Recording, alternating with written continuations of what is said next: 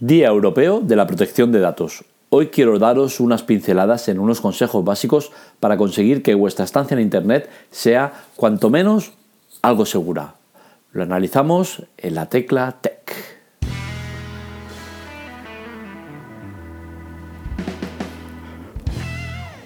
Pues bien, el 28 de enero se celebra el Día Europeo de la Protección de Datos y como estamos cerca de llegar a ese día y se van a tratar seguramente muchos eh, foros, en muchos eh, sitios el tema de, cómo protegernos en Internet, eh, pues hoy quiero dar un repaso a unas normas básicas que creo que se van a tratar ese día y que tenemos que tener presentes no solo ese día, sino que todos los días.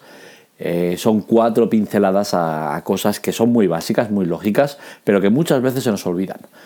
Uno de los puntos que tendría yo en cuenta y pondría como fundamentales es el tema de las redes wifi públicas. Eh, está muy de moda el tema de conectarse a, redes eh, wifi eh, del bar de la esquina, en un centro comercial, en una tienda, incluso la wifi pública de, muchas ciudades que también tiene. Y bueno, este es un peligro muy muy grande y es que los que se dedican a, a coger lo ajeno, los piratas informáticos, los, hackers, pues suelen tener eh, su punto de mira en, este tipo de redes. Y es que clonarlas, eh, piratearlas, eh, vulnerarlas, hacer cosas con ellas es relativamente sencillo para ellos. Entonces, ¿qué pasa? Que, pues que tú te puedes meter en una red wifi que realmente no sea la red wifi como tal y sea una, copia de esa red wifi y lo que estés haciendo es acceder directamente a su servicio, a su eh, ordenador, a su dispositivo y que te esté eh, cogiendo todo tipo de datos o pueda hacer cualquier salvajada. También en los aeropuertos tenemos eh, redes wifi, en muchos sitios. Yo creo que el tema de las redes wifi debería ser un problema relativo y me explico. Cada vez son más las tarifas de datos grandes que tenemos en nuestros móviles, con la cual cosa tiene cada vez menos sentido el tema de, entrar en redes wifi públicas.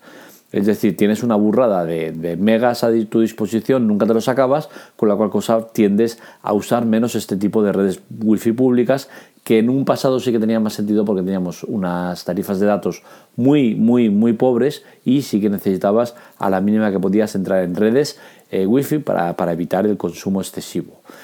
Bien, teniendo en cuenta que entras en la red pública, porque sí, porque lo necesitas, por lo que sea, eh, yo creo que es importante eh, seguir una serie de puntos básicos y es que siempre que sea posible no compartas datos sensibles, no entres en entidades bancarias, compras online, ni tampoco descargues archivos ya que todo este tipo de información es la que suelen interceptar fácilmente los hackers que ya han entrado en tu sistema. Es decir, el teléfono, aunque te hayan entrado, pues puede que esté más o menos a salvo o parte, eh, gran parte de esa información está a salvo por, temas de, capas de, seguridad o de la misma aplicación que tiene seguridad o lo que sea. Entonces, a la hora de, que empieces a mover cosas, eh, pues entonces es cuando puede liarse el pollo. Entonces, es muy recomendable eh, eh, eh, aunque no te hayan hackeado el tema de entrar en una red pública y, ponerte en, entidades bancarias, compras online, donde metes datos muy sensibles y tal, no es muy recomendable. Con la cual cosa yo creo que si, ya entras en una red pública, estos, estos temas tenlos muy en cuenta porque, porque es peligroso. Las estaciones de carga. Las estaciones de carga se están convirtiendo en un nuevo modus operandum de, de los, de los hackers. Y es que vemos como incluso eh, los desarrolladores han sacado USBs condón, que son, tal como, como indica la palabra, un USB que evita contagios. Es decir, eh, hay muchas estaciones de carga que son pirateadas, hackeadas. Entonces, ¿qué pasa? Que cuando tú llegas con tu teléfono y lo conectas con el USB, pues ¿qué pasa? Que el hacker que ya tiene control sobre esa base dice, hostia, se ha conectado un dispositivo y empieza su faena de descifrar o de entrar y hacer lo que le dé la gana en tu teléfono. Entonces, es importante el tema de, estar protegidos y yo creo que las estaciones de carga no son un buen sistema como para fiarse y conectarte ahí, ¿vale? Sabemos que está habiendo este problema, es cierto que es un tanto por ciento reducido, que no hay que sembrar el caos y el pánico entre la gente, que en teoría puedes eh, cargar el, tu dispositivo sin ningún tipo de problemas en el 90% de los casos, pero oye, si tienes la mala suerte que es una estación de carga pirateada, te puede costar caro. Si eres de usar este tipo de, estaciones de carga, pues bueno, yo te diría que lo más probable es que necesites un teléfono nuevo porque actualmente los teléfonos que hay rinden perfectamente casi todo el día, si, si no me atrevo a decir todo el día, sin problemas. Con la cual cosa, creo que más allá de seguridad, aquí lo que necesitas es una renovación clara de terminal y adquirir algún terminal de los que hay que tienen autonomía de sobras para un día. Eh, que aún así pues eh, necesitas usarlo, pues bueno, que tengas en cuenta eso, que eh, corres cierto riesgo, no es mucho, tampoco hay que alarmar a la gente, pero sí que hay cierto riesgo de que te pueda pasar un, tipo de esto, un hackeo que de, de una estación que esté pirateada. No pinchar enlaces eh, de emails. Esto es algo que, está muy de moda, está muy, muy. Llevamos mucho tiempo el phishing y todas estas cosas.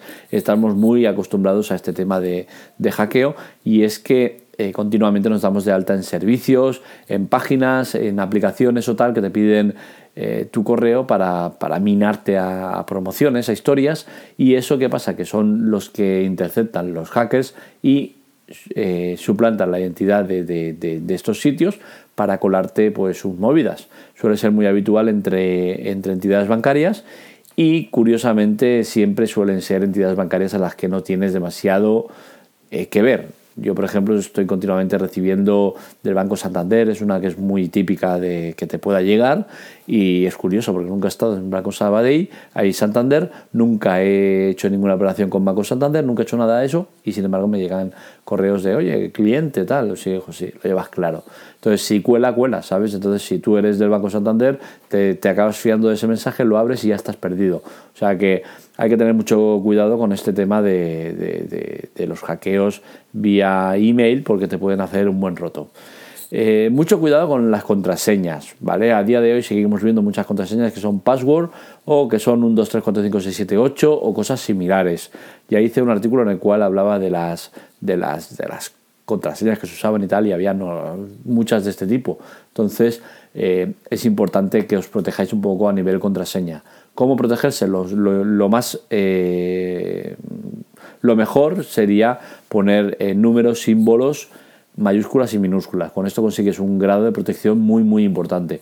Es decir, eh, si tú pones, por ejemplo, 1, 2, 3, 4, 5 A, pues bueno, tienes algo de seguridad, porque has metido números y letras. Pero si tú pones 1, 2, 3, 4, 5, 6 A, minúscula B, mayúscula C, asterisco, ese grado de, seguridad cambia radicalmente. O sea, es importante el tema de usar eh, todos, todos los, elementos que he comentado para conseguir una capa de protección eh, importante. ¿Te van a hackear? Si quieren, te van a hackear igualmente, ¿vale? Pero el tema está en que aumenta el grado de protección y se tarda muchísimo más en, piratear esa contraseña, con la cual cosa es muy posible que el hacker, eh, que normalmente tiene que estar cerca de ese dispositivo para poder piratear o tal, acabe desistiendo porque tarde mucho en piratearlo. Antivirus para el móvil. Esto es un punto conflictivo que estoy seguro que también se va a tratar en el Día Europeo de la Protección de Datos, eh, pero yo personalmente nunca he sido muy afín a este tipo de, de movidas. Y es que los teléfonos normalmente vienen con sus propios antivirus, sus propios sistemas de limpieza, sus propias movidas. Entonces el tema de, meter un antivirus externo nunca ha sido muy, muy, muy de, de, de, eso, ¿no? Entonces quizás en parte porque siempre he estado en Xiaomi y con Xiaomi siempre te has estado tranquilo en ese aspecto porque tiene su propio sistema de antivirus, de, limpieza y tal y cual. Y en, y en, Apple, que estoy ahora, pues en iOS no, no, he tenido esa, esa, sensación de necesitar protección. Creo que en el móvil, más allá de un antivirus, lo que se necesita es sentido común, eh, mucha coherencia con lo que haces, con dónde vas, dónde, lo que descargas, lo que no. Y, y eso es lo, el mejor antivirus que puedes tener. Eh, además, el tema de los antivirus para móvil, eh, al igual que para PC y tal, eh, todos tienen, pegan de lo mismo y es que eh, vale, tendrás una lista de, antivirus, de, virus que los detectará, qué tal, da muchos falsos positivos, las listas de, se quedan desactualizadas desde el momento que te llega una lista, ya están saliendo nuevos virus que no son detectados, con la cual cosa hasta cierto punto sí estás protegido porque todo lo que está conocido vas a detectarlo tal, pero no creo que sea necesario que, y, tampoco creo que esté muy extendido el uso de antivirus en el móvil.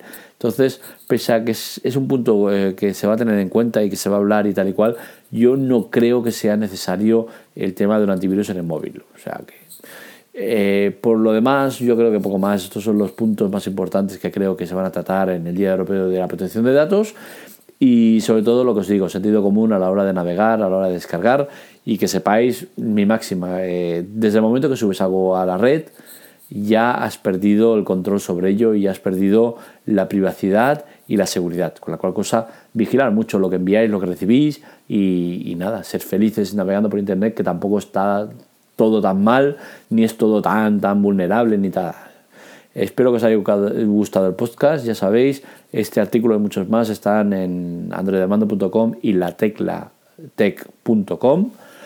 Eh, y nada, en redes sociales me podéis encontrar como la Tecla Tech, Twitter y Telegram. Y los podcasts también lo podéis encontrar con el mismo nombre.